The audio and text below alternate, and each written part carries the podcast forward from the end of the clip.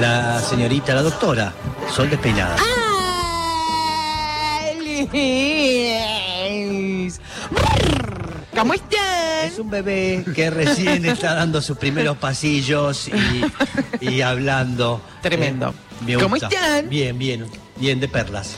¿De qué nos va a hablar hoy? Bueno, hoy traje una temática que me parece interesante, que nunca la, nunca la habíamos abordado, eh, digamos, eh, con, con tanto protagonismo. Si bien siempre hablamos de sexualidad y este, nunca excluimos eh, a distintos grupos etarios a cuando hablamos de sexualidad, hasta ahora, hasta el momento en lo que va de, de este programa, de este ciclo, nunca habíamos eh, hablado exclusivamente de la sexualidad en la tercera edad. Y eso me parece que es interesante para, para conversar, para debatir, para Bien. que quienes estén eh, mirando, escuchando, eh, quieran comentar también y aportar su opinión, por supuesto que es bienvenida. Bienvenido, gracias. No, por favor. Sí. este, ¿Qué sucede, digamos? Eh, Uno de los principales, una de las principales problemáticas, porque hay que empezar a hablar así, cuando hablamos de sexualidad y tercera edad, hay que hablar ya de las problemáticas que surgen, porque no es, eh, digamos, eh, no es un tema, digamos, tan abierto de lo que, de lo que se hable demasiado.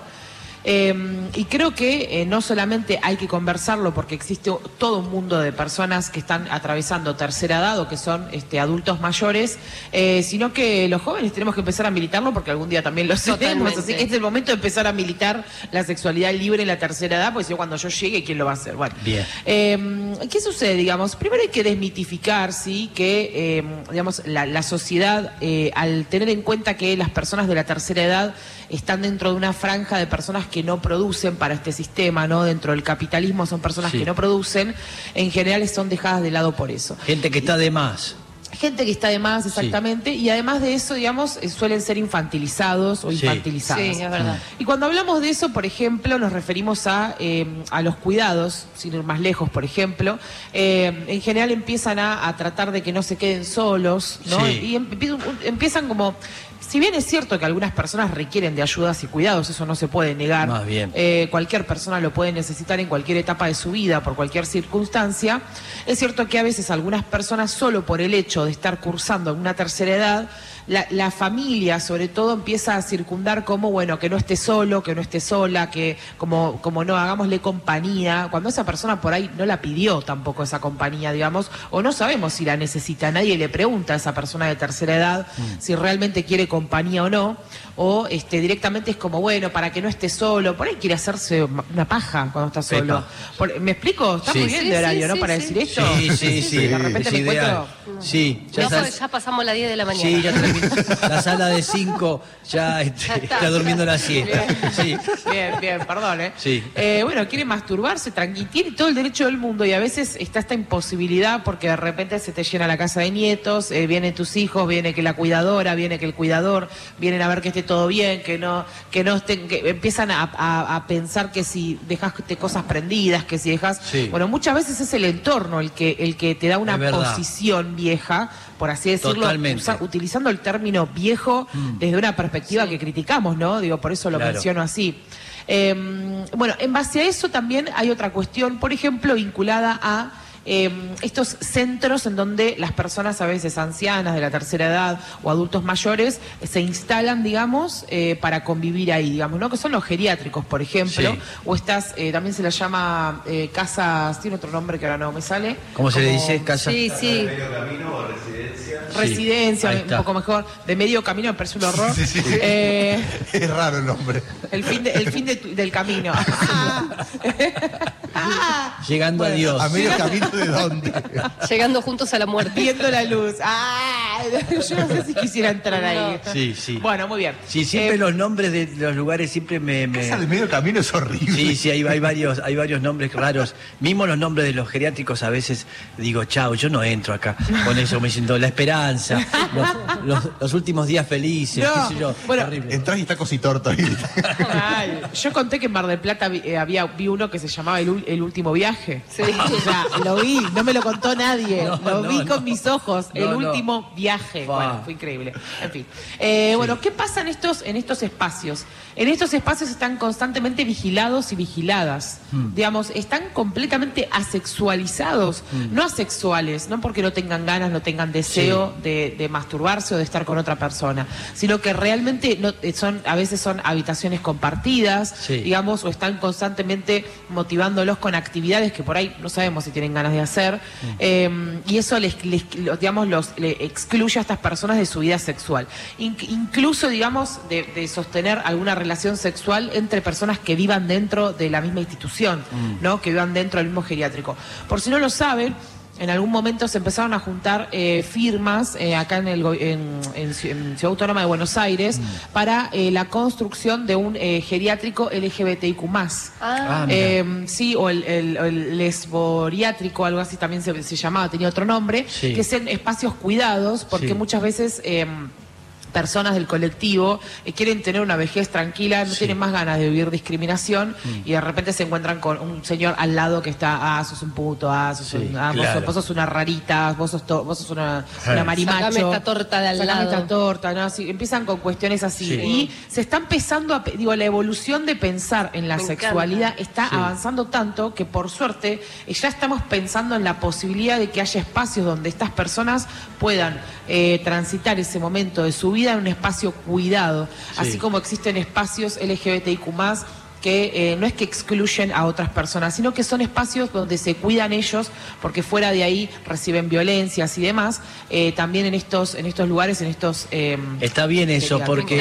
el, hombre mayor Sí. eh, la- o la mujer mayor eh, no tiene filtro y te dice todo lo que le pasa por la cabeza y está harto de todo y entonces te manda cualquiera, y me imagino si, si está conviviendo con alguien que, que sea homosexual o que tenga algo que sea diferente a él, este va y te lo dice porque no tiene filtro, Total. dice, dice de todo el, el- el hombre mayor. Total.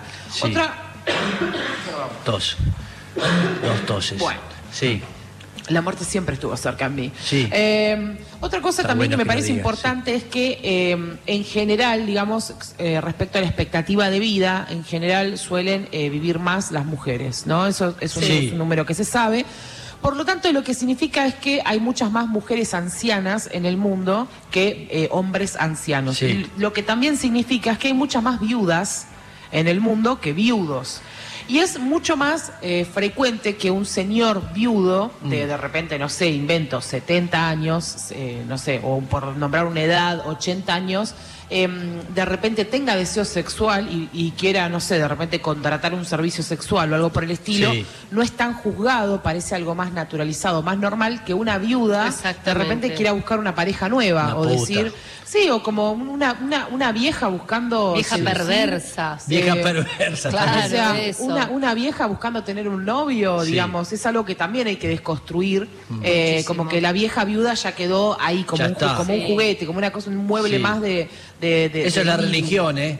Tiene mucho que ver. Sí, También. obvio. ¿eh? Que te ubican ahí. te- ya está, listo. No, no, no servís más. Pero es más común, digamos, el señor viudo de la tercera edad que de repente eh, dice, bueno, no, eh, conocí a una señora y estoy saliendo con ella, o algo por el estilo. Es más, hasta, hasta, hasta es más agradable Sí, escucharlo, ¿no? sí, Digo, Es parte de nuestra desconstrucción Obvio. propia también. Mirá el viejito, Eh, todavía puede. Sí, Sí, en cambio Sí. la señora si de repente tiene 70 años y dice, no, no, tengo un novio que conocí en un bar, que conocí Sí. en, un- en una salida que Bailando hicimos, tango, sí. Bailando Sí. lo que sea, no importa. Eh, de repente ya la señora ya es mirada con, con otros Claro. ojos. Es Bueno, una casquivana. También hay mucho miedo con respecto a la eh, respuesta sexual, ¿no? Como, Sí. bueno, voy a poder, no voy a poder, eh, voy, a, voy a tener algún problema o no. La medicalización, la, eh, digamos, las personas están polimedicadas, a veces Sí. quieren acceder eh, a algún, algún Viagra, digamos, este, o algún, algún comprimido que pueda ayudarlos. Sí. Y está este miedo, tampoco consultan, digamos, tampoco quieren ir a hacer una consulta, les da vergüenza, por ahí tienen 80 años y dicen, quiero preguntar si con toda la medicación que tomo le puedo sumar este, un sildenafil, o sea, un Viagra, Mm. eh, y les da vergüenza preguntar, toman sin consultar, puede ser que afecte su salud, como puede que no, pero Mm. no consultan. El, el sistema de salud tampoco está preparado, digamos, No. si bien hay servicio de geriatría, muchas veces eh, se recibe con burla, como, ah, mira el señor de 80, ah, la quiere poner. Como que incluso también eso tiene como Sí, una claro. cuota de, de burla. Sí.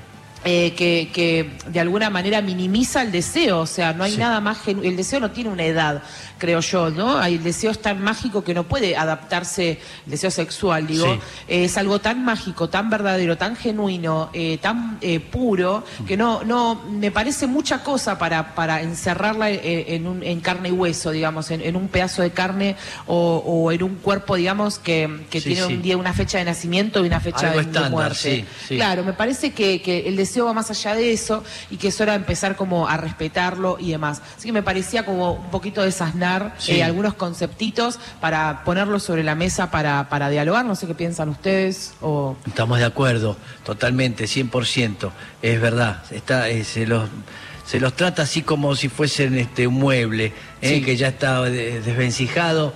Y bueno, ah, bueno, el viejo y el tipo, uno sigue deseando, no sé, sigue deseando hasta que deja de desear, vaya a saber, 80, 90, algún momento, este, eh, y, que- y dicen, dicen que el, eh, cuando se te va el deseo es también una libertad. Sí, eso Mira. sí, eso también yo lo leí una Fa. vez. Mira. Es un alivio. Es un alivio. Como que te que, que pasas a otro lugar, pero bueno, Sí. no sé. Mira, Pero bien, pero respetar Mira, eso, le sí. pasa que bueno, es así como bien dice Sol, yo por eso insisto que tiene que ver la religión, porque uno este, fue educado así y que fue educado eh, ya diciendo dónde, dónde van los viejos, a dónde se los pone, eh, qué trato hay que darles, eh, darles los gustos, que coman caramelos. No, y las necesidades de cada uno también, Sí. ¿no? Las necesidades de algunos que puedan tener más deseos sexuales que otros, las necesidades de estar con quien uno quiera estar, Mm. Eh, sentirse contenido, sentirse cómodo. eh, está buenísimo lo que está planteando Sol. También hay una cosa medio de en el ya no importa, Claro. porque como todavía, como en ese momento el acto sexual no tiene, no tiene una función reproductiva. Claro.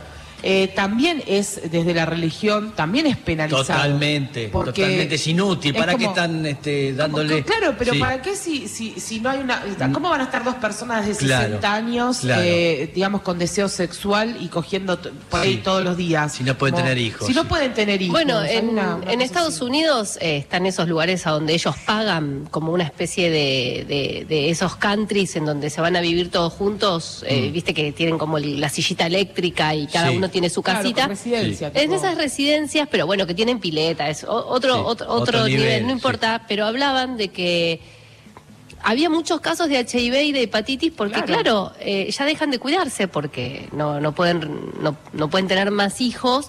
Entonces hablaban de los casos eh, Sí. de relaciones eh, de enfermedades venéreas que se Sí. contagian a través de eso. Como, digo, uno piensa, uy, eh, se imagina que alguien grande deja de tener el deseo. Y sin embargo, esta noticia a mí me puso contenta. Sí. Porque Total. dije, ah, bueno.